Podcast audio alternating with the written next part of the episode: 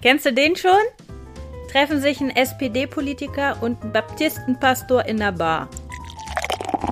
Sieben Minuten, der Podcast mit René Schneider und Markus Bastek. Na, Markus! René, wie schön dich zu sehen. Ja, ich freue mich auch, dich zu sehen. Und ich habe mich gerade so auf dem Weg hierhin, habe ich mich daran erinnert, jetzt bald, wenn es wieder losgeht, können wir endlich wieder, oder nein, nicht wir, aber ich endlich wieder Schülergruppen im Landtag begrüßen, beziehungsweise auch äh, bald ist wieder Wahlkampf, dann gibt es wieder Diskussionen mit Schülerinnen und Schülern und da ist immer ein Kollege von der Linken bei. Und da habe ich so auf Weg dran denken müssen, früher oder später kommt man immer auf das Thema Kriege und dann kommt man immer ganz schnell darauf, auf das Thema Gewalt ist für gar nichts gut und Kriege dürfen gar nicht sein. Was glaubst du, Markus? Gibt es nicht vielleicht auch an der einen oder anderen Stelle Rechtfertigung für Gewalt, wo Gewalt ganz okay ist? Ganz okay. Hui, hui, hui, hui. Ja, ich frage extra so, weil ich ja, komme ja. gleich noch drauf zurück. Bin mal gespannt, wie, wie du so generell darüber denkst. Okay. Du hast ja auf jeden Fall auch einen, einen Pazifisten vor dir sitzen, ja? Ähm, oder ähm, mit dir an der Bar stehen. ähm, aber es ist so eine Sache, auch mit dem Pazifismus ist es so eine Sache, ne? So wie der, ich weiß es nicht, wie der Atheist im abstürzenden Flugzeug betet ähm, und Mhm. dem Kommunisten auch irgendwann äh, ähm, die Villa doch verlockend erscheint mit den Angestellten und sowieso jeder Idealist irgendwann auch käuflich ist, ja, so gibt es auch für jeden Pazifisten Situationen, in der Gewaltanwendung denkbar ist oder sogar geschieht. Ähm, die Frage wäre für mich, also um, um für mich einen Punkt zu definieren, an dem das okay ist oder an dem es eine Rechtfertigung dafür gibt, äh, wo, wozu? Ja, wozu Gewalt anwenden? Und das ist ein sehr, sehr schwieriges Thema. Ja, ich habe auch ähm, viel diskutiert. Schon in meinem Leben als, als Teenie und Jugendlicher war ich strammer Pazifist und habe gesagt, das kann gar nicht sein. Also Mhm. staatlicherseits ist Gewalt gar nicht, ähm, gar nicht zu rechtfertigen. Ähm, es ist so, ich habe dann die, den natürlich als Pazifist den ähm, äh, Kriegsdienst an der Waffe verweigert, ja, und habe auch das in meine Verweigerung extra so reingeschrieben, ähm, dass ich auch sage, dass ich das ähm, äh, ähm, gewaltstaatlicherseits für, für gar nicht ähm, zu rechtfertigen halte. So, und dann gibt es ähm, dann immer diese Szenarien, die dann früher den Verweigerern immer gerne so gesagt worden sind, ja, was würdest du denn tun, wenn? Was wäre denn, wenn? Ne? Und es Ja. gibt natürlich denkbare Situationen, in denen ich ähm, Gewalt anwenden würde und sie auch richtig finden würde. Ne? Ähm, die Frage ist immer, wozu wende ich Gewalt an, wenn ich ehrlich bin? Ne? Und ähm, ich glaube, ähm, einmal aus theologischer Sicht, aber auch so aus vielleicht pazifistisch angehauchter politischer Sicht irgendwie, ähm, würde ich sagen, wenn es, wenn es eine Rechtfertigung gibt für Gewalt, dann ist es der Schutz anderer, die schwächer sind und sich nicht verteidigen können. Ähm, und nichts anderes. Ja. Ähm, Selbstverteidigung, ja klar. Ja, also im, die, die finde ich im Affekt in Ordnung. Ähm, schwierig wird's, wenn, wenn's, wenn Rache draus wird. Ja, die würde ich auch verurteilen. Aber im Affekt finde ich Se Selbstverteidigung natürlich in Ordnung. Ähm, ähm, aber vor allem die Verteidigung von Schwächeren. Und das ist ja auch genau das, wo Kriegseinsätze oder ähm, nein, Friedensmissionen, wie sie ja lieber genannt werden. Alles Dann auch. Ja. Ja, ja, genau. Werden, ähm, die werden ja so gerechtfertigt. Ne? Wir müssen, das sind Leute, die können sich nicht verteidigen und so, und die müssen wir schützen. Die Frage ist, ob das wirklich das Ziel des Ganzen ist oder ob da nicht ganz andere Ideen hinterstecken. Sowas Ja. ist ja alles schon mit Kosovo-Krieg, Irakkrieg, Afghanistan-Krieg. Das ist, wird ja jedes Mal, wenn es zu einem Einsatz kommt, an dem ähm, unter Umständen die Bundeswehr beteiligt ist, wird das staatlicherseits ja immer alles auch politisch durchdiskutiert. Jedes Mal die Argumente sind, glaube ich, ausgetauscht. Du fragst mich ja hier als Theologen, vor allem ähm, als politisch interessierten Theologen. Und da würde ich auch sagen, ähm, ähm, wenn ich mal schaue, zum Beispiel in die Bibel, ins Neue Testament oder so, ja, ähm, mir, mir mal anhöre, was Jesus so zu, zu dem Thema Gewalt, wie er sich verhält und was er sagt, war es bei ihm zum Beispiel so, dass Gewalt gegen, gegen Dinge durchaus drin war. ja, bei ihm auch Okay. als Ausdruck einer, ähm, einer Haltung sozusagen. Ähm, jetzt nicht um Sachbeschädigung zu begehen, sondern auch so eine Art Wutausbruch, ne? die Tempelreinigung, die berühmte zum Beispiel, ne? wo er die Tische umhaut und die Händ Händler aus dem Tempel jagt oder so. Ne? Ähm, aber das ist der gleiche Mann, der sagt, ähm, wenn dich äh, jemand schlägt, halt die andere Wange hin. Ne? Und wenn dich jemand zwingt, eine Meile zu gehen, dann geht's äh, mit, mit dir zu gehen oder mit ihm zu gehen, dann geht's zwei. Ähm, ne? Was ja auch einen sehr interessanten Hintergrund hat, weil da geht es ja nicht darum, sich klein zu machen und sich wegzuducken und immer einzustecken und immer Prügel zu kassieren, sondern es geht ja darum, die Gewalt des anderen zu entlarven, ähm, äh, statt selber zurückzuschlagen, was immer in einer Gewaltspirale endet und was immer mit Gewaltspiralen enden dann immer mit Blutvergießen. Ähm, so, es sei denn, irgendjemand greift ein, dann wiederum, ne? So, aber das ist, ähm, diese andere Wange hinhalten ist ja, ähm, da, wenn mich einer schlägt und ich schlag zurück, haben wir einmal ausgetauscht. Wenn mich einer schlägt und ich halte die andere Wange hin und andere sehen das, dann sagen die ja auch, ähm, der, der geschlagen hat, ist im Unrecht. So, ne? Also das, man, man entlarvt, ähm, dass Gewalt falsch ist. Und das finde ich, ne, das ist, das, das finde ich ist ein richtiger Move, das ist allerdings vielleicht im Alltagsleben durchaus anwendbar. Wenn mir Gewalt geschieht, vielleicht gar nicht mal, weil, weil mich jemand verprügelt, sondern auch seelische Gewalt, verbale Gewalt oder sowas, ja. Dass ich dann statt zurückzufeuern und mich zu verteidigen oder, oder mit gleichen Mitteln oder noch mal ein bisschen heftiger, äh, ne, so, zurückzuhauen, ähm, dann das entlarve, wie Unrecht der andere hat, weil er Gewalt anwendet.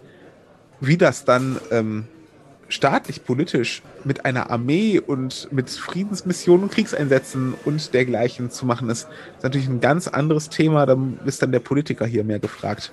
Hm. In den Diskussionen, die ich dann immer habe mit den, mit den Schulklassen, und wenn diese radikal pazifistische Variante kommt, dann stelle ich mir die Gegenfrage, ist eigentlich nicht zulässig, aber schon die Gegenfrage ein Stück weit, dass ich sage, was, was wäre denn gewesen, wenn wir im Zweiten Weltkrieg den Punkt gehabt hätten, dass alle gesagt hätten, nee, pass auf, also eine Intervention, das ist nicht in Ordnung. Lass den Hitler da mal machen, der wird irgendwann mal aufhören und wir werden da mal die, die zwei Meilen mit ihm gehen ne, und äh, dann wird er schon merken, dass er äh, voll daneben ja. ist. Da ist halt für mich immer dieses Beispiel, da wissen auch nicht viele was zu sagen, weil ja, klar, also wäre die, hätte es diese militärische Intervention nicht gegeben, hätte er immer so weitergemacht. Und wer ja. weiß, in, welchem Le äh, in welcher Welt wir jetzt lebten, wenn, wenn das so weit gekommen wäre.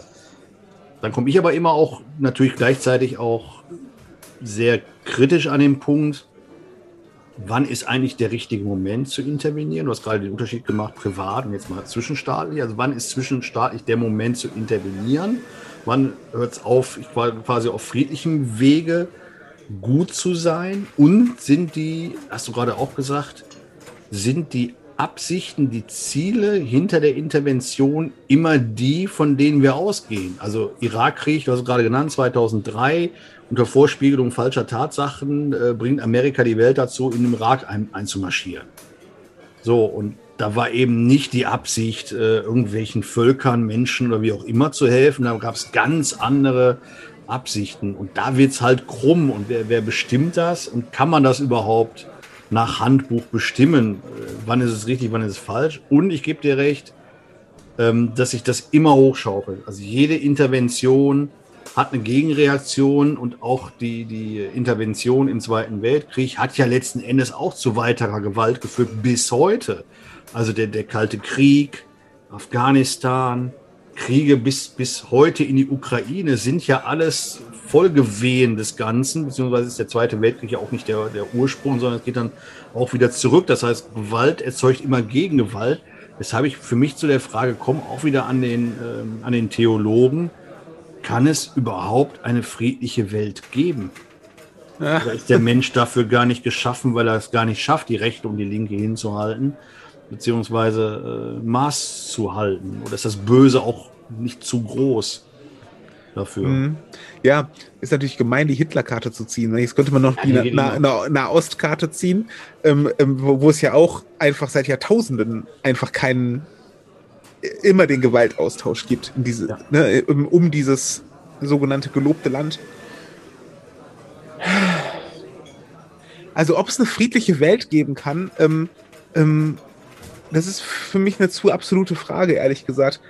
Die Frage muss immer sein, kann es eine friedlichere Welt geben? So. Ja.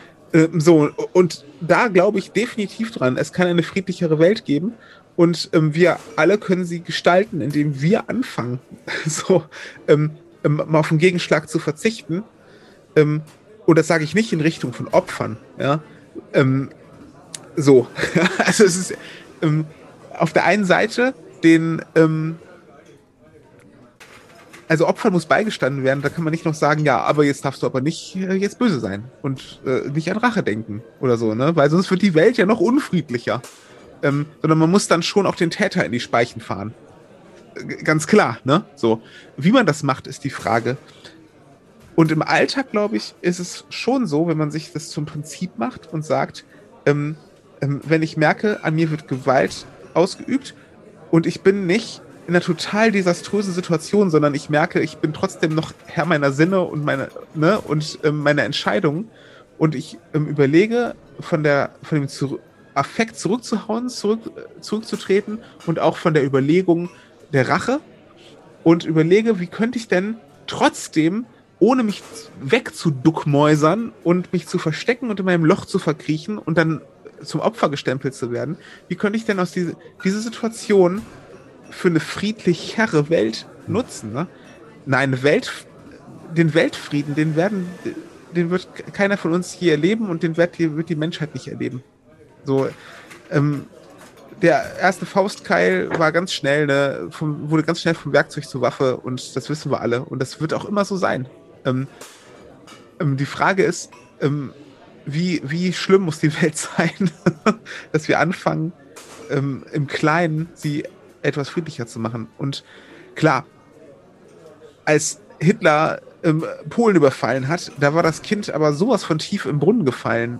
Das konntest du nicht mehr gewaltfrei lösen.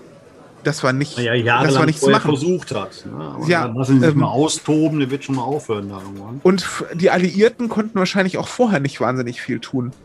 Aber die, das, unser Volk, das deutsche Volk, hätte was tun können, wenn sie ähm, diese Hassrede und diese Ideologie nicht an sich rangelassen hätten. Und das wäre das, was Hitler im Keim gestoppt hätte. Und das ist was, wo jeder von uns zu beitragen kann. Wenn einmal ähm, die Bomben fliegen und die Granaten und ähm, die Schützengräben ausgehoben werden, dann wirst du nicht mehr gewaltfrei aus der Geschichte kommen. Aber wir können jeder dazu beitragen, jeder da, wo wir sind, in dem Land, in dem wir leben und in der Situation, in der wir sind, dass es nie zu Schützengräben kommt einen, einen kleinen Beitrag können wir leisten. Markus, was soll ich dazu sagen? Das ist ein versöhnliches Wort kurz vor unserem ersten Bier hier an der Theke heute Abend. Äh, da steht's, Markus. Friedensangebot. Lass uns Friedens ein Friedensbierchen heute. Lass uns ein Friedensbierchen trinken, Markus. Sehr gerne. Prost. Zum Wohl. Sieben Minuten, der Podcast mit René Schneider und Markus Bastek. Ich muss ja bei dem Thema, also ich, ich fürchte, Kriegsdienstverweigerung muss man wahrscheinlich in den Shownotes erklären, weil die jüngeren Ja, Menschen stimmt. kennen das gar nicht mehr. Und auch nicht die Zeit, als, ich weiß nicht, wird bei dir ja ähnlich gewesen sein, als man diese, diese Begründung, warum man nicht zum Bundeswehr wollte, das muss man früher begründen, liebe Ja. Hörerinnen und Hörer, muss man früher begründen und dann mindestens, was waren es, fünf, sechs, sieben, acht, neun, zehn Seiten schreiben. Das wurde damals auf dreieinhalb Zoll Diskette weitergegeben, von Ja. Zivildienstleistenden zu Zivildienstleistenden. Ja. Ein bisschen individualisieren. Dann kamen trotzdem noch diese Fragen, ähm, die du auch gerade angedeutet hast. Äh, ihre Mutter oder ihre Großmutter wird vom äh, Russen, vom russischen ähm, Ja. Soldaten vergewaltigt oder soll vergewaltigt werden. Was würden sie tun? Zuschauen oder ihre Mutter verteidigen? Genau. Und das ist halt Oh. ähm, sowas von nicht zu vergleichen mit, ähm, mit, mit, mit äh, Kriegsdiensten der Bundeswehr, ob ich meine Mutter verteidigen würde gegen einen Vergewaltiger. Das sind genau Also bei den das ist- Punkten, die du hattest. Ja. Genau. Also dieser Ja, Affekt, dieses so. Und damals haben wir immer gewitzelt und auf die Schule, äh, auf die Tische in der Schule geschrieben, Fighting for peace is like fucking for virginity. Das Ja. fanden wir immer sehr, sehr originell. Wir haben immer nur geschrieben, fuck the duck before the duck you fuck. Darüber muss ich nachdenken. ja, es ist ein ho äh, hochphilosophisches Niveau.